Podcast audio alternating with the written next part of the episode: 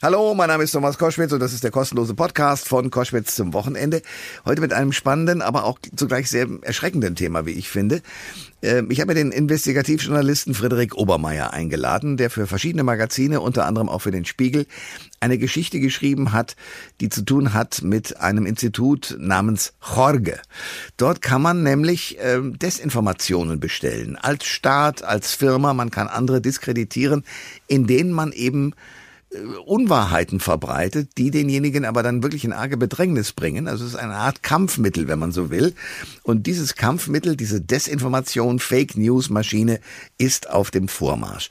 Wie er das alles herausgefunden hat, wie man auch herausfinden kann, äh, was eine Falschmeldung möglicherweise ist und was eine richtige Nachricht ist, das alles besprechen wir in diesem Podcast mit dem Investigativjournalisten Frederik Obermeier. Der Thomas Koschwitz Podcast.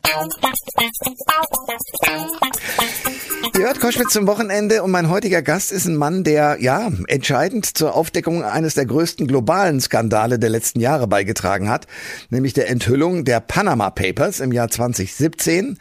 Er ist äh, Investigativjournalist, gehört zu den besten Journalisten äh, weltweit und hat im vergangenen Jahr eine Firma für investigative Recherche Co gegründet. Herzlich willkommen, Frederik Obermeier. Hallo, guten Tag. Im Sommer 2022 wurde das Projekt Story Killers offenbar gegründet zur internationalen Recherche, zur Desinformation und Cyberangriffen auf Journalistinnen und Journalisten. Warum wurde dieses Projekt gegründet? Der Hintergrund war der Mord an einer indischen Kollegin namens Gauri Lankesh, ähm, die von, also da stehen die mutmaßlichen Täter derzeit vor Gericht, aber es sieht so aus, als wären das extremistische Hindus gewesen, die sie äh, ermordet haben. Und sie hat in den Monaten und Wochen vor ihrem Tod sehr, sehr viel zu Desinformation in Indien ähm, recherchiert und auch ihr letzter Artikel, den sie leider nicht mehr veröffentlichen konnte, bevor sie erschossen wurde, handelte von Desinformation und der Gefahr für Demokratie. Und deshalb Forbidden Stories zum Anlass genommen, sich diese Branche mal genauer anzuschauen, weil Forbidden Stories ist ein Netzwerk, was sich zum Ziel gesetzt hat, Journalisten durch Berichterstattung zu schützen. Also zum Beispiel das erste Projekt war der, die Recherche zu den Hintergründen des Mordes an unserer maltesischen Kollegin Daphne Caruana Galizia. Ähm, und das war also der klassische Auslöser jetzt in Indien, dass wir gesagt haben, wir wollen uns diese Industrie mal genauer anschauen und mal genauer anschauen, was das eigentlich für Konsequenzen hat für uns heutzutage, für unsere Gesellschaft, aber auch für uns als Journalisten. Darüber wollen wir gleich noch ein bisschen ausführlicher reden, weil das ist ja in der Tat der Irrsinn, den wir jetzt in diesen Tagen erleben, dass diese Leuchttürme, sag ich mal, die es früher gegeben hat, an denen man wusste oder von denen man wusste, die sind sauber recherchiert, das stimmt, das ist die Wahrheit. Das geht uns mehr und mehr verloren und warum das so ist, das wollen wir natürlich genau in den nächsten Minuten hier klären. Ähm, können Sie erzählen und wenn ja, mit einfachen Worten, wie funktioniert das Geschäft mit der Desinformation? Mit einfachen Worten, das ist jetzt ein, ein schwieriger Arbeitsauftrag. Okay. Ähm, ich erkläre es mal an einem Beispiel. Ähm, wir, unsere israelischen Kollegen, haben sich die israelische Desinformationsindustrie genauer angeschaut. Die wollten die richtig kartografieren und haben sich mal umgehört, wer denn so die wichtigsten Player in diesem Feld sind und haben immer wieder von einer Firma namens Team Jorge gehört. Eine Firma, die nicht im Handelsregister zu finden ist, die aber, wie Sie von Ihren Gewährsmännern gehört haben, sehr, sehr wichtig ist und global agiert. Und dann haben Sie sich dort quasi eingeschlichen im Sinne, dass sie sich als mögliche Kunden und Interessenten ausgegeben haben und gesagt haben, naja, wir würden gerne eure, euren Service buchen. Und zwar wollen wir in Afrika eine Wahl manipulieren. Was könnt ihr uns bieten? Und dann hat dieses Team quasi so das ganze Portfolio ausgerollt und hat erzählt, was sie alles können. Da war zum Beispiel so, was man von mittlerweile vielen Firmen kennt, dass sie gesagt haben, ja, sie haben eine ganz große Trollarmee. Also ganz, sie kontrollieren viele Accounts in den sozialen Medien und wenn man irgendwas postet, können sie dafür sorgen, dass das dann tausende Accounts retweeten, forwarden, kommentieren und dass es dadurch sehr, sehr viel Aufmerksamkeit bekommt. Und wenn das dann natürlich eine Falschnachricht ist, kann man sich vorstellen, was das für Konsequenzen hat, wenn das dann nicht ein Account verbreitet, sondern Tausende. Das ist aber so das banale Geschäft mit der Desinformation. Dann ist diese Firma noch weitergegangen und hat gesagt, naja, wir stammen alle so aus diesem Geheimdienstbereich. Was wir machen, wir schauen uns mal ganz genau an, wie können wir denn Schmutz im Endeffekt zusammentragen, was können wir erfinden, zum Beispiel gegenüber einem politischen Gegner ähm, und wie können wir das verbreiten. Und haben dann gesagt, naja, wenn wir diesen Schmutz dann haben, dann und auch wissen, wo die Schwachstellen sind, dann können wir es zum Beispiel machen, dass wir in E-Mail-Accounts eindringen, in Messenger-Apps von betroffenen ähm, Politikern, die zum Beispiel irgendwas verschicken lassen, was total diskreditiert und was nach außen dann auch wirklich fatal ausschaut, aber was sie gar nicht selber waren. Also da könnte man sich jetzt vorstellen, ein Politiker verschickt eine, eine Telegram-Nachricht an einen anderen Politiker und sagt, hey, ich bringe dir einen Geldkoffer mit Bargeld, wenn du dieses und jenes sagst. Ja. Und dann kommt diese Nachricht an und dann muss man sich nur vorstellen, was das dann für eine Wirkung hat. Wenn diese Nachricht dann nach außen dringt, die stammt dann tatsächlich von dem echten Absender, ist aber trotzdem falsch, weil es eben ein gehackter Account ist. Aber trotzdem, der Politiker, der kann im Endeffekt einpacken. Der steht als korrupt da und wie will er das auch dann widerlegen? Der zeigt dann seinen, seinen, seinen Telegram-Account, da ist diese Nachricht dann wieder gelöscht, quasi ferngesteuert gelöscht von Team Jorge. Aber trotzdem, der Empfänger hat sie erhalten. Der kann sie sogar zum Untersuchen bringen, zu, einer, zu einem digitalen Forensiker. Und der wird sagen, naja, stammt von diesem Account. Ähm, das war wohl dieser Politiker. Die Wahl, die ist im Endeffekt, die ist verloren. Und da sieht man dann, wie weit es geht. Oder auch so andere Fälle, wo sie erklärt haben, dass sie zum Beispiel gesagt haben, naja, wenn wir zum Beispiel wissen, dass ein Politiker, sagen wir in den Vereinigten Arabischen Emiraten gerade war, zum Beispiel auf einer Dienstreise und in einem Hotel war, hm, dann, wir haben da so ganz viele Avatare, die haben auch Amazon-Accounts. Lass mal doch mal von einer hübschen Frau bei Amazon ein Sextoy bestellen, ihm schicken, mit einem schönen Gruß versehen und grüßen die auf diese Nacht in einem Hotel hinweisen in den Vereinigten äh, Arabischen Emiraten. Kann man sich vorstellen, wie das eine, das Privatleben eines Politikers durcheinander bringen kann, obwohl er womöglich gar nichts gemacht hat. Aber seine Gegner haben einfach nur herausgefunden, er war da in einem Hotel und haben sich diese Information zu eigen gemacht. Und da sieht man dann schon, wie perfide dieses Spiel, Spiel ist zu verharmlosen, wie perfide diese Industrie mittlerweile vorgeht. Der Investigativjournalist Frederik Obermeier ist bei Koschwitz zum Wochenende und wir sprechen über eine perfide Industrie, die sich äh, zur Aufgabe gemacht hat, Falschmeldungen äh, und Desinformation in die Welt zu geben. Wer sind die Auftraggeber solcher Kampagnen? Nicht in allen Fällen, die wir untersucht haben, konnten wir es nachweisen. In einigen Fällen liegt der Verdacht nahe, dass es eben Politiker sind, dass es ähm, auch Staaten sind. Also der russische und chinesische Staat, die sind sehr, sehr aktiv, wenn es darum geht, Desinformationen ähm, zu streuen. Da geht es auch gar nicht so drum, wenn man mal überlegt, warum machen die sowas die wollen jetzt keine Wahl in Deutschland in dem Sinne beeinflussen, dass sie glauben, sie schaffen es jetzt, eine Partei an die Macht zu bekommen, sondern sie wollen Unruhe stiften. Sie wollen dafür sorgen, dass man sich zum Beispiel auch als Rezipient, als Leser und als Leserin gar nicht mehr sicher sein kann, welchen Nachrichten kann ich denn eigentlich noch vertrauen, sondern dass man sich so ein bisschen zurückzieht aus dem politischen Bereich, sich nicht mehr engagiert und so resigniert den Kopf in, äh, in den Sand steckt. Wir sehen aber auch, dass diese Industrie von Kriminellen auch genutzt wird. Also zum Beispiel eine Firma, die wir uns angeschaut haben, heißt Eliminalia. Das ist eine spanische Firma, die nennt sich, wenn man sie googelt und schaut, was die so anbieten, sagen sie Reputation Management. Hm. Das klingt jetzt gar nicht so schlimm, wenn man ehrlich ist.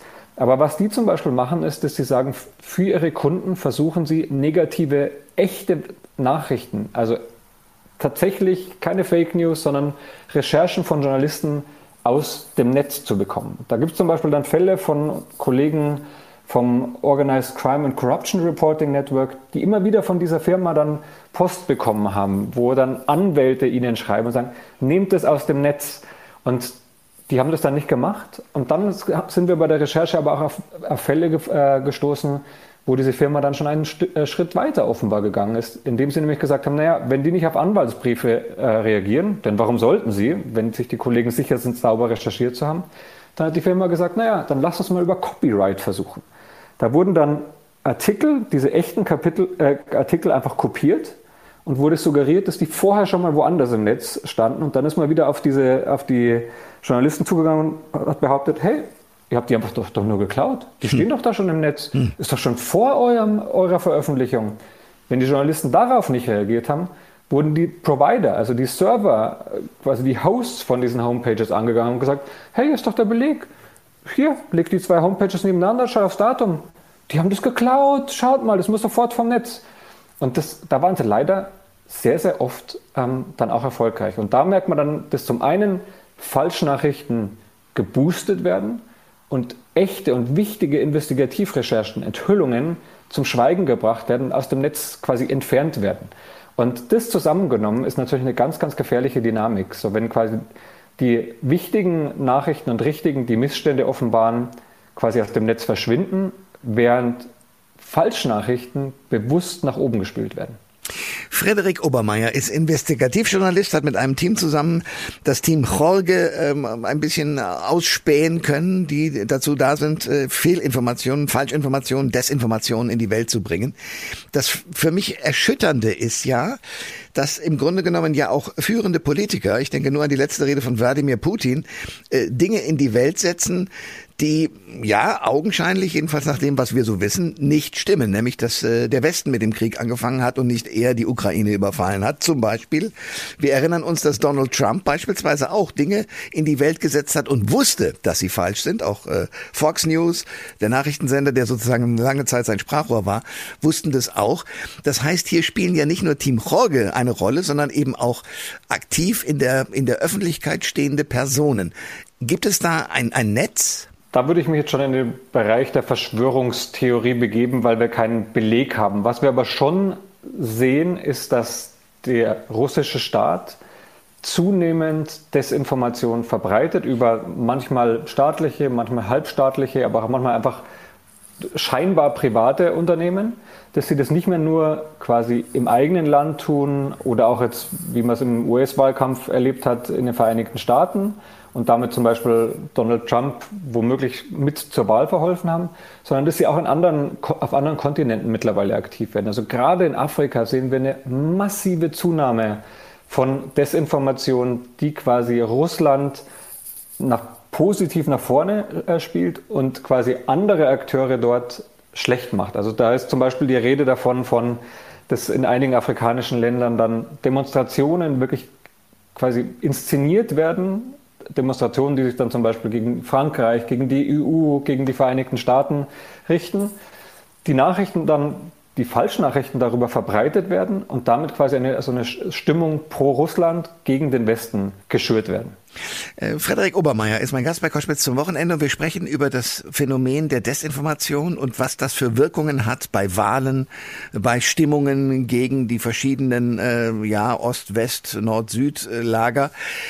Ähm, wenn Sie sich das alles so anschauen und mitkriegen, dass diese Desinformation so schnell auch bei dem angezielten Publikum ankommt, liegt das daran, dass wir die sozialen Netzwerke haben oder woran liegt es genau? Ich glaube, das ist eine Mischung. Ähm, das ist zum einen einfach, dass wahnsinnig viel Geld in dieser Desinformationsindustrie liegt und deswegen auch wahnsinnig viel Macht. Also das ist ein Punkt. Dann sehen wir, dass die sozialen Netzwerke, die Plattformen gar nicht schnell genug reagieren können also zum Beispiel auf solche Fake-Accounts, so Avatare. Zum Beispiel ist es so bei Team Jorge, die sagen, dass sie über 30.000 Accounts kontrollieren. Äh, wir sehen jetzt, dass Twitter ein paar von denen aus dem Netz genommen hat oder vorübergehend suspendiert hat seit unserer Berichterstattung.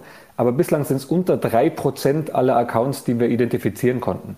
Da merkt man, wie langsam die Netzwerke ähm, quasi tätig werden und auch wie schwierig die Arbeit ist. Weil es natürlich will auch keine dieser Plattformen sich dem Vorwurf aussetzen, dass sie Nutzer quasi aus dem Netz nimmt, die womöglich echte Personen sind und dadurch auch die Meinungsfreiheit ähm, dann beschneiden würde. Also das ist ein ganz, ganz schmaler Grad. Und ich glaube aber auch, dass viel der Verantwortung bei uns allen liegt. So quasi auch bei der, ich glaube, Medienerziehung ist irgendwie so ein, so ein Wort, das klingt so, als kommt aus den 90ern. Hm. Ähm, aber es ist, wird immer wichtiger. Also wenn ich mir so quasi in meinem persönlichen Umfeld die Kinder und Jugendlichen äh, anschaue, die wie sie Medien kommunizieren, wie sie TikTok, ähm, Facebook ja schon nicht mehr, ähm, aber Instagram äh, quasi konsumieren und wo es immer schwieriger wird für sie zu unterscheiden, was ist denn jetzt eine echte Nachricht? Warum kann ich einem gewissen Medium trauen und einem anderen nicht? Und ich glaube, da geht es eher darum, dass wir vielleicht auch in dieser Bildung in unserem Privatleben, also in unserem persönlichen Umfeld, uns mehr darauf konzentrieren müssen, das weiterzugeben und dass sich auch die Schulen in diesem Bereich tätiger werden müssen. Also zum Beispiel in Finnland ist der Umgang mit Desinformation mittlerweile ein Schulfach. Hm. Dort schaut man sich ganz genau an und versucht schon den Kleinsten beizubringen, zu unterscheiden, warum kann man einem, einem Medium trauen und warum ist anderes eine Falschnachricht und wie kann man das überprüfen? Was gibt es da für Indizien? Ähm, wie kann ich das selber machen, ohne dass da irgendwie eine Behörde zum Beispiel eingreifen müsste? Ähm, die Antworten will ich gleich noch von Ihnen kriegen. Vorher will ich noch wissen, wie haben Sie das gemacht, Twitter-Accounts, die Fake-Accounts waren, zu verifizieren? Zum Beispiel bei der Recherche von äh, zu Team Jorge haben, hat dieses Team ja angeben wollen mit ihren Fähigkeiten und haben deswegen drei Undercover-Reportern, die sie ja nicht als solche erkannt haben, sondern dachten, es sind Interessenten, mal so eine quasi eine, einen kleinen Einblick in ihr Können gegeben und haben damals gesagt, hey, da gibt es doch im Internet diesen, diesen, diesen verrückten Vogel, diesen Emo namens Emanuel, der in, in den Vereinigten Staaten in so, einer, in so einer Farm lebt und der dort bekannt geworden ist, weil er ständig in die, in die Videos äh, reingelaufen ist, die seine Tierpflegerin gemacht hat. Da hat er dann die Kamera angepickt, hat die Kamera umgeschmissen und wurde deswegen so eine kleine Internetberühmtheit. Und dann hat diese Firma gesagt, naja, lass uns, die, lass uns doch mal einen Versuch starten, lass uns den mal sterben. Lasst uns mal den Hashtag RIP Emanuel, also Rest in Peace, Ruhe in Frieden Emanuel, verbreiten. Und wir zeigen euch, wie schnell wir es schaffen, dass dieser Hashtag und die, die Falschnachricht, dass dieser Vogel tot ist, im Netz kursieren wird und haben dann quasi kurz nach einem solchen äh, auch undercover gefilmten Treffen genau diesen Hashtag ins Leben gerufen, haben das dann im Internet geboostet mit ihren Accounts. Ähm, Soweit, dass es dann in einigen Ländern wirklich dieser Hashtag trendete. Und wir haben uns angeschaut, bei dieser Vorführung, welche Accounts haben sie denn da genutzt? Die hat man quasi auf dem Bildschirm gesehen und haben dann geschaut, wenn kurze Zeit nach diesen Accounts ein anderer Account, nur Millisekunden oder Sekunden oder Minuten danach ein anderer Account genau das, die gleiche Nachricht auch so verbreitet hat, dann liegt es nahe, dass er zu diesem Netzwerk gehört. Und sobald wir dieses Netzwerk identifiziert hatten, haben wir geschaut, was haben denn diese Accounts noch so gemacht? Haben die andere übereinstimmende Kampagnen gefahren, die da womöglich politisch auch sind? Ähm, und haben dann wieder geschaut, welche anderen Accounts waren da wiederum mitbeteiligt. Und so wurde das Netz immer größer. Da haben wir zum Beispiel dann auch eine Kampagne gesehen, da ging es darum, äh, auf kalifornische Politiker Einfluss zu nehmen, damit die Laufzeit eines kalifornischen Atomkraftwerks verlängert wird. Was dann auch am Ende tatsächlich wurde. Hm. Frederik Obermeier ist unser Gast bei Koschwitz zum Wochenende und wir sprechen über eine unfassbare Situation, nämlich, dass es inzwischen ganze Firmen und Gruppen gibt, die dafür sorgen, dass wir mit Falschinformationen versorgt werden, denen wir glauben zu weiten Teilen. Herr Obermeier, rein theoretisch könnten Sie mich doch auch schon die ganze Zeit belogen haben. Also jetzt wollen wir den Grundkurs machen. Wie kriege ich raus, dass eine Meldung, eine Nachricht stimmt und wie kriege ich raus, dass sie nicht stimmt? Ja, das, also Sie meinen die Recherche zu Story Killers, dass das alles falsch ne, ist? Nehmen wir das an. Also nehmen wir an, Sie würden mich die ganze Zeit hier mit einer wunderbaren Geschichte äh, unterhalten, die überhaupt nicht stimmt. Wie kriege ich als junger Mensch oder auch als älterer raus, das ist eine Nachricht, der kann ich trauen, hier ist eine Nachricht, der kann ich nicht trauen? Sie könnten zum Beispiel mal anfangen zu schauen, wer bin ich eigentlich? Also wer ist der Verbreiter dieser Nachricht? Ähm, Sie könnten mich googeln und würden wahrscheinlich auf ein paar Homepages stoßen, in denen, also auch Homepages, denen man trauen kann, zum Beispiel auch Wikipedia, was ja, wenn man es mit einer gewissen Vorsicht genießen kann, äh, genießt, dem man schon weitgehend trauen kann, weil werden Sie finden, was ich in der Vergangenheit schon alles veröffentlicht habe. Sie werden finden, in welchen Medien ich schon veröffentlicht habe, zum Beispiel in der Süddeutschen Zeitung, im Spiegel, im ZDF, im Tagesanzeiger, im österreichischen Standard alles Medien, wenn Sie die wiederum quasi auch dann googeln und sich ein bisschen dazu informieren, aufsehen, das sind Medien, die Preise gewonnen haben, die es schon sehr, sehr lange gibt, da es, wo es immer wieder womöglich mal kleinere Skandale gab, aber die im Großen und Ganzen für verlässliche Berichterstattung stehen. Sie könnten auch schauen, wer verbreitet diese Nachricht denn noch? Ist es nur der Obermeier oder gibt es auch andere? Wenn das jetzt im Netz dann nur irgendwelche, zum Beispiel auf Twitter irgendwelche Accounts sind, die Frederik 123 und mhm. ähm, Maria 721 sind, die sonst eigentlich noch nie was verbreitet haben, ähm, dann wäre ich allmählich schon mal skeptisch. Bei mir jetzt, bei dem Fall von Storykillers, werden Sie dann darauf stoßen, dass da Journalisten der Washington Post, des Guardian, von Le Monde, ähm, auch die BBC hat mittlerweile ähm, schon berichtet, dass die alle darüber, äh, darüber berichtet haben. Sie werden auch auf Folgen der Berichterstattung sogar schon stoßen. Nämlich zum Beispiel, dass in Frankreich ein Journalist quasi schon von seinem Posten entfernt wurde, weil man, weil der Verdacht unserer Berichterstattung erhärtet wurde, dass er Falschnachrichten in einer Fernsehsendung verbreitet hat. Dazu werden Sie nicht nur dann jetzt in den Medien, die an der Story Killers Recherche beteiligt waren, was finden, sondern auch in anderen, sogar in Konkurrenzmedien, zum Beispiel in, in dem Medium Mediapar, die hm. darüber berichtet haben. Und so kann man sich dann quasi so ein, so ein gewisses Kriterien abarbeiten, ob man denn einem Medium trauen kann. Was ja auch ganz toll ist, was ich mittlerweile auch immer wichtiger finde, ist, wenn andere Medien sich Berichterstattung auch kritisch anschauen. Also da gibt es auch mittlerweile Fact-Checker-Redaktionen, die sich ganz bewusst umstrittene Berichterstattung anschauen und nochmal überprüfen. Und ich glaube, das ist, wird immer wichtiger, auch wenn es viele Medien ungern machen, nämlich die Recherchen von anderen wieder aufgreifen. Ich glaube aber, das ist unsere Verantwortung. Ich glaube, gerade wir als Journalisten haben da eine Verantwortung, gerade umstrittene Geschichten genau anzuschauen, ähm, genau zu hinterfragen. Das ist auch kein Nestbeschmutzen, sondern das ist ganz, ganz wichtiger Teil unserer Arbeit. So ist auch die Geschichte mit dem Herrn Relotius herausgekommen, dass eben jemand nachgeguckt hat. Denn natürlich kann, kann, es auch in einem seriösen Medium passieren, dass da Lügengeschichten verbreitet werden. Aber ich habe diese Frage deswegen auch gestellt, weil eben junge Leute, wie Sie ganz richtig sagen, bei irgendeinem äh, ihnen vertrauenswürdig erscheinenden äh, Messenger-Dienst sagen, das muss ja richtig sein. Und das gilt es eben aufzuheben, weil natürlich im Moment habe ich den Eindruck, in der Informationswelt, aber auch überhaupt in der ganzen Welt, durch diese ja auch äh, von Politikern gehandhabte Falschinformation uns wirklich der, der Teppich unter den Füßen weggezogen worden ist, oder? Ja, es ist so, man steht, glaube ich, mittlerweile zunehmend hilflos davor. Also ich fand es auch wahnsinnig frustrierend, jetzt im Fall von Donald Trump mitzuerleben, wie ein, äh, ein Politiker einer der größten Demokratien dieser Welt bewusst, also das unterstelle ich ihm jetzt hier wirklich mittlerweile, dass es bewusst war, was er gemacht hat. Das war kein Versehen mehr, weil es einfach so oft passiert ist. Bewusst Falschnachrichten verbreitet und damit seiner Verantwortung auch nicht gerecht wird und wie lange es auch gedauert hat, bis die amerikanische Wählerschaft und Öffentlichkeit ihn dafür auch zur Verantwortung zumindest in Teilen gezogen hat. Und ich glaube aber genau diese Hilflosigkeit, die ich ja auch oft zugegebenermaßen auch teile, die ist aber falsch. Ich glaube, wir müssen da wieder das Ruder an uns reißen und sagen so, hey, nein, wir wollen in keiner Welt leben, wo Falschnachrichten das echte Leben bestimmen, wo wegen aufgrund von Falschnachrichten äh, Wahlen beeinflusst und manipuliert werden, wo aufgrund von Falschnachrichten, wie jetzt im Fall unserer Kollegin Gauri Lankesh, dann offenbar auch Leute sterben. Hm. Sondern wir müssen sagen, nein, das ist unsere Verantwortung. Und dazu gehört es zum Beispiel auch so ganz Kleinigkeiten, schon so in den sozialen Medien ist total schnell, dass man da mal einen Artikel teilt, einfach weil man die Überschrift inter interessant findet, ähm, sie an, womöglich triggert, man sich darüber amüsiert oder ärgert.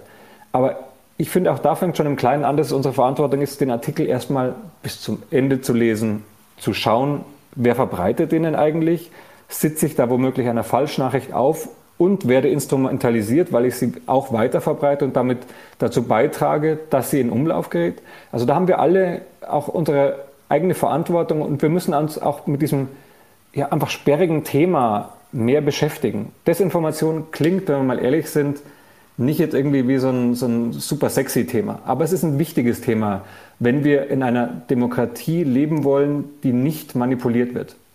Also ich ziehe ein Fazit. Ähm, die Wahrheit zu finden ist unsere oberste und, und ehrenvollste Aufgabe, aber sie ist immer schwerer. Ja, das, ich glaube aber auch, dass hier, ich möchte so mit auch so einem kleinen Plädoyer auch enden. So, Journalismus ist die Suche nach der Wahrheit. Ähm, und diese Suche dauert oft sehr, sehr lang. Wie bei dieser Recherche hat sie über mehrere Monate, mehr als ein halbes Jahr gedauert, obwohl es ein weltweites Team war, was daran gearbeitet hat. Diese Arbeit kostet natürlich auch Geld. Und dieses Geld kommt nur durch Abos rein, kommt dadurch rein, dass man seine, die, die, die Haushaltsabgabe für die öffentlich-rechtlichen ähm, Sender zahlt. Journalismus kommt nicht umsonst. Und auch da so dieses Gejammere, oh, ein Abo ist so teuer. Ja, wer es sich nicht leisten kann, da verstehe ich es total. Und da ist trotzdem wichtig, dass wir da eine Lösung finden. Aber es gibt immer noch viele Menschen in Deutschland, die es sich leisten können, eine Zeitung, ein Magazin, zu abonnieren und damit solche Recherchen zu unterstützen. Das sagt Frederik Obermeier, der tatsächlich recherchiert hat mit ganz vielen Menschen und Journalistinnen und Journalisten weltweit, dass es Firmen gibt, die die Desinformation zu ihrem äh, Geschäftsmodell gemacht haben. Herr Obermeier, danke für das Gespräch. Danke Ihnen. Alle Informationen zur Sendung gibt es online auf thomas-koschwitz.de.